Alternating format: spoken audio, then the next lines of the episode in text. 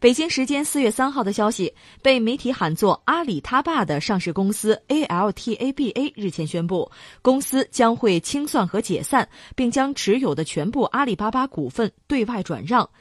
这家公司的主要资产是前雅虎公司对中国阿里巴巴集团和雅虎日本公司的股权。这一动作意味着昔日超级巨头雅虎继上一次解体后，终于要灰飞烟灭，彻底的消失在世界互联网历史上。一九九四年就读于斯坦福大学的杨致远与同学费罗一起创立了雅虎互联网导航指南。一年之后，正式注册成立了当时的神话雅虎。随后，雅虎逐步扩。张建立了集搜索引擎、电子邮箱、即时通讯、网页广告和网站建设平台于一体的生态系统。二零零零年到二零零六年，他一直霸居全球互联网排名第一的宝座。雅虎有三次和未来擦肩而过，抓住任何一次机会都有可能延续自己的传奇。然而世上没有如果，第一次是拒绝谷歌，第二次拒绝 Facebook，第三次是拒绝微软。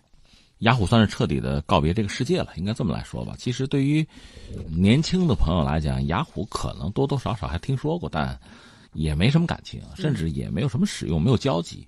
对于老一伐的，就咱们听众朋友，比如说比较早的接触互联网的，雅虎可能是大家很熟悉的一个名字。你看，一个是呃我们的百度，百度之前呢搜索引擎基本上用雅虎用的比较多。嗯。另外，就拿我个人来讲，我长期使用雅虎的邮箱。呃，我在电台工作这么久，就是跟跟听众以前的互动，主要是通过最早是这个书信啊，手写书信，然后呢就是电子邮件那个时代，在那个时代呢，雅虎邮箱 一直伴随着我，伴随着听众朋友。呃，后来邮箱基本上也关闭了，关闭之后就只能是你把这个邮件导到其他地方去。对，嗯，导来导去，对我来讲可能还有很大的损失。对，挺麻烦的。很多很多邮件可能也就也就没有了。就消失了，这这这雅虎吧，和我之间的关系就是这个样子。后来很少再关注它了，只不过偶尔呢看到这两个字，看到那几个英文字母呢，心里边还会有一点感慨或者波澜嘛，因为它毕竟，呃，和我其实和我们听众朋友很多人的这个互联网生活的某一个阶段。联系是很紧密的，真的是这样。其实想想，不知道有多少人的第一个邮箱注册的就是雅虎的，所以说看完这条新闻的时候，真的觉着，哎呀，雅虎挺可惜啊。实际上，雅虎在当年辉煌一时吧，曾经创造了非常多的第一。你比如说，呃，它算是全球的第一家提供互联网的导航服务的网站，这在当年也是开创性的，而且呢。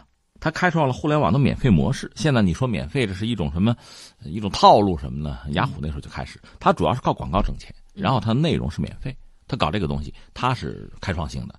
另外呢，你要说什么什么流量什么的，当年在一九九九年的时候，呃，互联网刚刚兴起的时候吧，雅虎大概是有一点二个亿的独立用户，这算是流量上的明星。就雅虎曾经创造非常多的。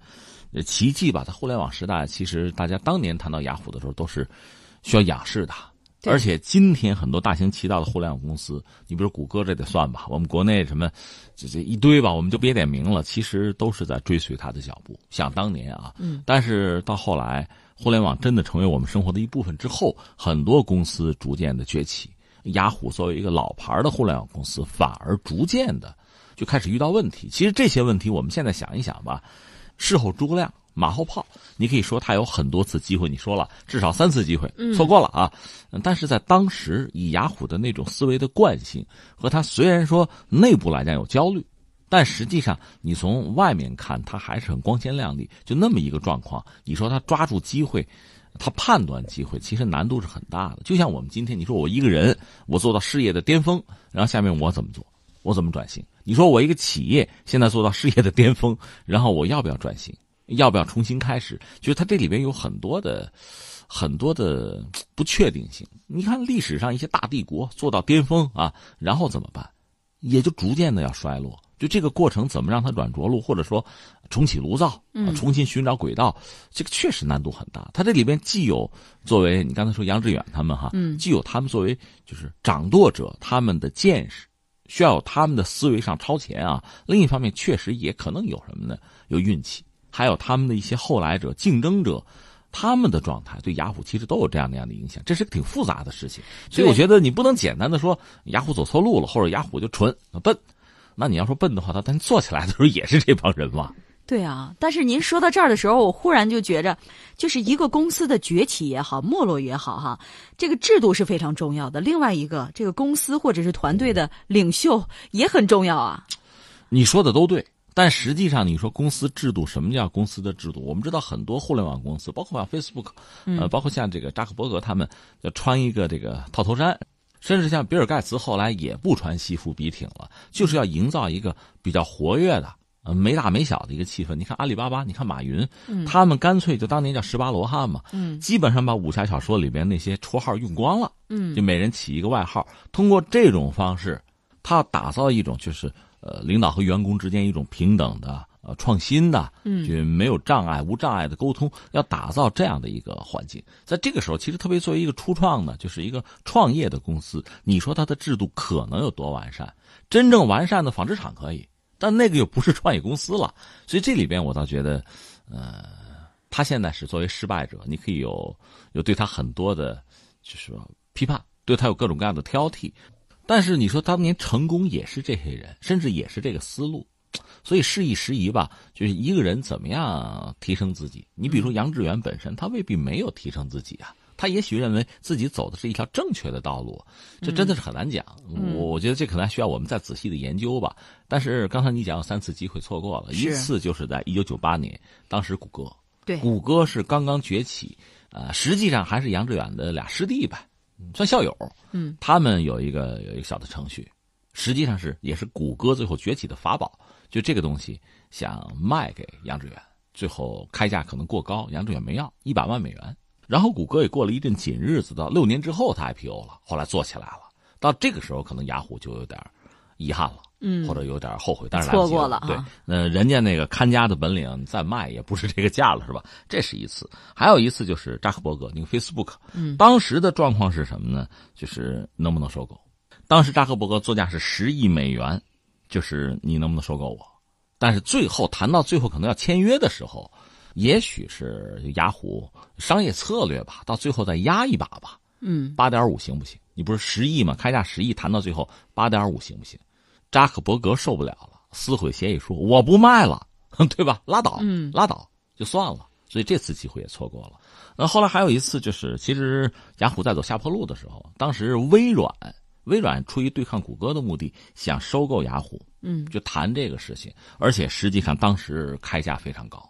呃，开价到四百五十亿，后来咬咬牙五百亿行不行？居然雅虎也没把自己卖掉，现在是四十来个亿就就处理掉了，十倍吧，十倍以上。嗯，这个让人觉得确实，你看这个时机的把握吧，有的时候你你真的很难讲。甚至我想，就是作为作为雅虎的这个掌舵者，这帮人可能对自己的企业、对曾经的辉煌有记忆，对自己的企业有感情，这些因素也许都会影响到最后做决策。总之，很多机会我们现在看的是机会，当时他们看的肯定不是机会啊，他们不认为是机会，就就过去了，过去就不会再有。现在雅虎走到今天也是没有办法。嗯，当然正所谓这个西方不亮东方亮，嗯，雅虎也不是没有做过正确的选择，包括对这个阿里巴巴，就是看中马云，是杨致远和马云见过一面，好像是在长城上，呃，马云当时初创时期吧，就就是做了各种游说嘛，最后等于说，呃，完成了这个交易吧。等于说阿里巴巴算是做起来了，呃，雅虎呢，这应该看作是一个比较成功的投资或者资产了，应该这么说。但是不管怎么说呢，时至今日，雅虎是走到了尽头。这样一个曾经红极一时的公司啊，炙手可热的公司，它先是等于说是从高处滑落，滑落之后也挣扎过，沉寂了很长一段时间，到现在彻底的就是烟消云散吧，灰飞烟灭吧。整个这个过程还真的是很让人。有有感触，上个世纪九十年代开始到现在，彻底的就是告别了互联网，告别了世界，应该这么来讲。那我的感觉是什么呢？如果总结总结的话，一个我们要承认，在今天这个时代，变化确实很快，嗯，新的技术层出不穷。在这个时候呢，做一家公司想创业做起来确实很难，竞争对手很多。但你做起来之后，你说我要守成，我要守业，难度可能更大，也很它比创业还要难。是因为这个时候确实就需要作为这个企业的掌舵者吧，需要高瞻远瞩，需要有自己很独到的对世界、对未来的，包括对这个技术的理解。是，嗯，这些人斯坦福毕业的，你不能说他们不聪明啊，但是显然到最后，呃，杨致远也之前就就退出来了，就辞了。嗯，他们也曾经请过谷歌的高管。给他们帮忙，看能不能再起死回生。当时也是没有办法的办法，说你做不过谷歌，谷歌做搜索引擎做的已经很牛了。嗯，而那阵儿想办法，就雅虎说，要不就做内容，就在内容上想办法，就做一个内容的提供商。其实你看，现在苹果也有点这个意思，就硬件做不动，软件我想办法，是吧？东方不亮西方亮。所以当时从那个角度讲，你也不能说它不对，但是各种阴错阳差，最后还是没有做起来。其实最麻烦的是什么呢？现在看来啊，因为节奏太快，一个是社会变化太快，科技进步太快，再就是市场的节奏太快。在这个时候，一旦出了问题，可能卖掉这家企业，在当时卖个好价钱，也许是一个上上签，嗯，是一个好选择。呃，也没有卖掉，也没有做好，拖了很久。那这个过程就是它不断的贬值的过程。到最后，刚才我们讲嘛，你想当年微软买它的时候是一个什么状况？现在已经没有后悔药可吃了啊，已经回不去了，就这么一个状况。所以，当机立断可能是今天的很多企业家、很多高管啊必须具备的一个素质啊。嗯，这个机会啊是稍纵即逝，好像一步赶不上的话，那可能就步步赶不上了。对。